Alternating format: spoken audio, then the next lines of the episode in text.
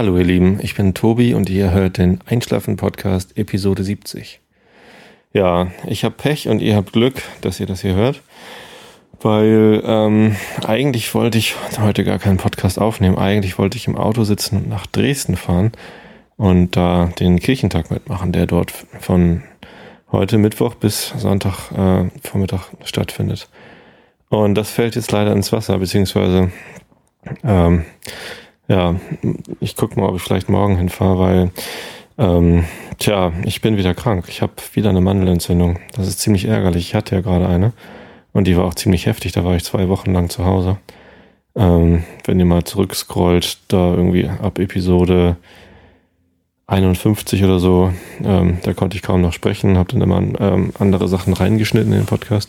So schlimm ist es diesmal hoffentlich noch nicht, äh, also zum Glück noch nicht und es wird hoffentlich auch nicht so schlimm. Ich war jetzt heute gleich beim Arzt und habe auch gleich das richtige Antibiotikum bekommen. Ähm, aber ärgerlich ist es natürlich alle, auf alle Fälle und heute bin ich dann mal noch nicht losgefahren. Meiner Frau geht's auch nicht so gut, die hat auch Halsschmerzen. Ich hoffe nicht, dass sie das gleiche hat. Ähm, aber tja, zumindest haben wir das jetzt erstmal auf morgen verschoben. Gucken wir mal, wie es uns morgen geht. Sehr ärgerlich. Entsprechend kann ich euch heute auch keine Wein- oder Whisky-Empfehlung geben. Ich kann euch empfehlen Zink Werla C. Zink plus C, heiß und kalt Getränk von Werla. Ein Zinkgetränk mit Himbeergeschmack. Gibt's in so in der Apotheke in so gelben, grün-gelben Verpackungen. Schmeckt tatsächlich einigermaßen lecker und ist halt ganz viel Zink drin. Das stärkt ja die Abwehrkräfte. Und ja, pff, schockt nicht, aber was soll's. Ja, was gibt's sonst noch so Neues? Ich habe äh, E-Mails bekommen. Das Feedback, äh, das ich bekomme, ähm, konzentriert sich jetzt auf E-Mails. Ähm, ich habe gar nicht geguckt, ob im iTunes Store was Neues ist. Würde mich natürlich auch freuen. Ähm, aber ich habe drei E-Mails gekriegt, oder ja, von, von drei Leuten. Ähm, und zwar eine von Miriam, eine von äh, Carolina und eine von Der Bastard. Fand ich ganz lustig, der Bastard hat mir geschrieben. Da heißt auch auf Twitter der Bastard. Und ähm, hat äh, mir einen Podcast empfohlen, den ich mal als einschläfenden Podcast der Woche reinnehmen könnte. Ich hatte letzte Woche ja schon keinen und wenn ich ehrlich bin, habe ich diese Woche wieder keinen. Ich höre auch immer irgendwie nur die gleichen Sachen zum Einschlafen, muss ich gestehen. Wie macht ihr das eigentlich? Hört ihr viele verschiedene Sachen zum Einschlafen? Wäre mal interessant zu wissen, schreibt mal. Naja, zumindest habe ich äh, ganz liebe E-Mails bekommen. Vielen Dank dafür, das war ganz toll. Die ähm, Carolina hat mir geschrieben, weil sie den Einschlafen-Podcast jetzt mitnimmt auf ihre Weltreise. Die macht eine Weltreise und nimmt den Einschlafen-Podcast mit in die transsibirische Eisenbahn und was weiß ich. Also das ist ihr Einschlafritual, was sie im Rucksack mitnehmen kann. Das finde ich natürlich super. Da fühle ich mich geehrt. Der Einschlafen-Podcast macht eine Weltreise. Da bin ich ja fast dabei. Ja, sehr schön. Also alles Gute für die Weltreise und auch den anderen beiden vielen Dank für die E-Mails. Ich freue mich wirklich immer ganz toll, äh, wenn ich was von euch höre. Ja, was gibt's noch Neues? Ähm, achso, das Thema Spießer hatte ich ja letztes Mal wieder. Und ähm, in dem Feedback kam, dass ich kein Spießer bin. Ja, vielen Dank. Ähm, niemand möchte natürlich ein Spießer sein, aber eigentlich war ja mehr so mein Tenor.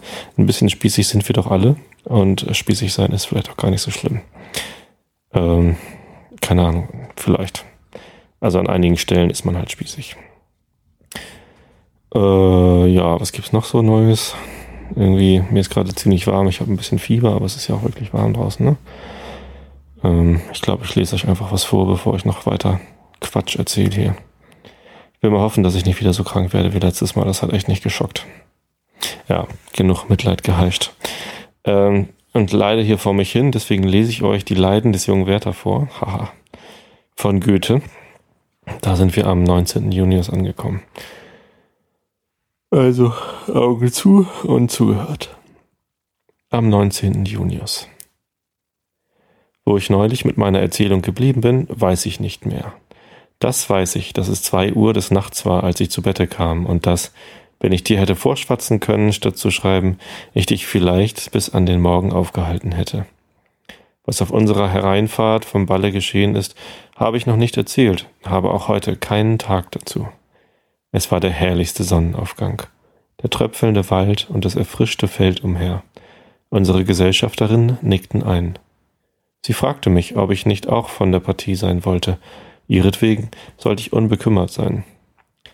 Solange ich diese Augen offen sehe, sagte ich und sah sie fest an, solange hat's keine Gefahr. Und wir haben beide ausgehalten bis an ihr Tor. Da ihr die Magd leise aufmachte und auf ihre Fragen versicherte, dass Vater und Kleine wohl seien und alle noch schliefen. Da verließ ich sie mit der Bitte, sie selbigen Tags noch sehen zu dürfen. Sie gestand's mir zu, sie gestand mir es zu, und ich bin gekommen. Und seit der Zeit können Sonne, Mond und Sterne geruhig ihre Wirtschaft treiben. Ich weiß weder, dass Tag noch das Nacht ist, und die ganze Welt verliert sich um mich her. Am 21. Junius. Ich lebe so glückliche Tage, wie sie Gott seinen Heiligen ausspart, und mit mir mag werden, was will, so darf ich nicht sagen, dass ich die Freuden, die reinsten Freuden des Lebens nicht genossen habe. Du kennst mein Wahlheim, dort bin ich völlig etabliert, und da habe ich nur eine halbe Stunde zu lotten. Dort fühle ich mich selbst und alles Glück, das dem Menschen gegeben ist. Hätte ich gedacht, als ich mir Wahlheim zum Zwecke meiner Spaziergänge wählte, dass es so nah am Himmel liege. Wie oft habe ich das Jagdhaus, das nun alle meine Wünsche einschließt, auf meinen weiten Wanderungen bald vom Berge, bald von der Ebene über den Fluss gesehen. Lieber Wilhelm, ich habe allerlei nachgedacht, über die Begier im Menschen, sich auszubreiten, neue Entdeckungen zu machen, herumzuschweifen und dann wieder über den inneren Trieb, sich der Einschränkung willig zu ergeben, in dem Gleise der Gewohnheit so hinzufahren und sich weder um rechts noch um links zu bekümmern. Es ist wunderbar wie ich hierher kam und vom Hügel in das schöne Tal schaute, wie es mich rings umher anzog, dort das Wäldchen, ach, könntest du dich doch in seinen Schatten mischen, dort die Spitze des Berges, ach, könntest du von da die weite Gegend überschauen, die ineinander geketteten Hügel und vertraulichen Täler. O könnte ich mich in ihnen verlieren. Ich eilte hin und kehrte zurück und hatte nicht gefunden, was ich hoffte. O, es ist mit der Ferne wie mit der Zukunft. Ein großes, dämmerndes, das, ein großes, dämmerndes Ganze ruht vor unserer Seele. Unsere Empfindung verschwimmt darin wie unser Auge, und wir sehnen uns, ach, unser ganzes Wesen hinzugeben und mit aller Wonne eines einzigen großen herrlichen Gefühls ausfüllen zu lassen. Und ach, wenn wir hinzu, hinzueilen, wenn das dort nun hier wird, ist alles wie äh, vor wie nach. Und wir stehen in unserer Armut, in unserer Eingeschränktheit, und unsere Seele lechzt nach entschlüpftem Labsale. So sehnt sich der unruhigste Vagabund zuletzt wieder nach seinem Vaterlande und findet in seiner Hütte, an der Brust seiner Gattin, in dem Kreise seiner Kinder, in den Geschäften zu ihrer Erhaltung die Wonne, die er in der Welt, weiten Welt vergebens suchte. Wenn ich des Morgens mit Sonnenaufgange hinausgehe nach meinem Wahlheim und dort im Wirtsgarten mir meine Zuckererbsen selbst pflücke, mich hinsetze, sie abfedne und dazwischen in meinem Homer lese, wenn ich in der kleinen Küche mir einen Topf wähle, mir Butter aussteche, Schoten ans Feuer stelle, zudecke, mich dazusetze, sie manchmal umzuschütteln, da fühle ich so lebhaft, wie die übermütigen Freier der Penelope Ochsen und Schweine schlachten, zerlegen und braten. Es ist nichts, das mich so mit einer stillen, wahren Empfindung ausfüllte, als die Züge patriar patriarchalischen Lebens, die ich, Gott sei Dank, ohne Affektation in meine Lebensart verweben kann. Wie wohl ist mir es, dass mein Herz die simple, harmlose Wonne des Menschen fühlen kann, der ein Krauthaupt auf seinen Tisch bringt, das er selbst gezogen, und nun nicht den Kohl allein, sondern all die guten Tage, den schönen Morgen, da er ihn pflanzte, die lieblichen Abende, da er ihn begoss, und da er an dem fortschreitenden Wachstum seine Freude hatte, alle in einem Augenblicke wieder mitgenießt. Hm, einer geht noch, ne? Am 29. Junius. Vorgestern kam der Medikus hier aus der Stadt hinaus zum, Am zum Amtmann und fand mich auf der Erde unter Lottens Kindern, wie einige auf mir herumkrabbelten, andere mich neckten und wie ich sie kitzelte und ein großes Geschrei mit ihnen erregte. Der Doktor, der eine sehr dogmatische Drahtpuppe ist, unterm Reden seine Manschetten in Falten legt und seinen Kräusel ohne Ende herauszupft, fand dieses unter der Würde eines gescheiten Menschen. Das merkte ich an seiner Nase. Ich ließ mich aber in nichts stören, ließ ihn sehr vernünftige Sachen abhandeln und baute den Kindern ihre Kartenhäuser wieder, die sie zerschlagen hatten. Auch ging er darauf in der Stadt herum und beklagte, des Amtsmanns Kinder wären schon so ungezogen genug, der Wärter verderbe sie nun völlig. Tja, lieber Willem, meinem Herzen sind die Kinder am nächsten auf der Erde.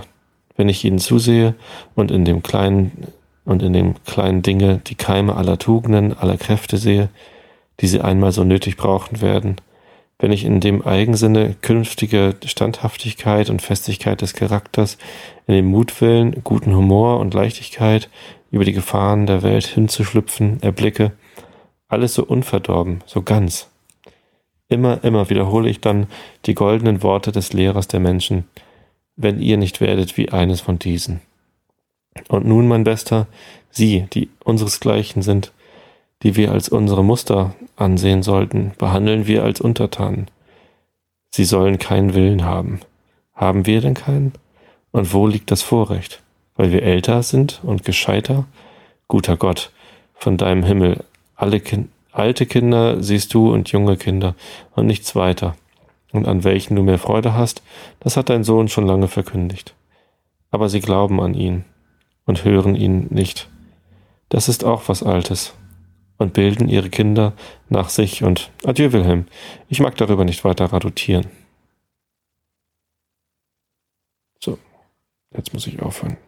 Ich bin müde, ich muss noch ein bisschen schlafen, also schlaft ihr gut. Und ja, vielleicht bin ich ja am Sonntag dann auch hier und kann auch einen Podcast aufnehmen. Ansonsten fällt der Podcast am nächsten Montag aus. Wünscht mir das bitte, weil das bedeutet, dass ich gesund genug bin, um zum Kirchentag zu fahren. Also, alles Gute euch und bis zum nächsten Mal.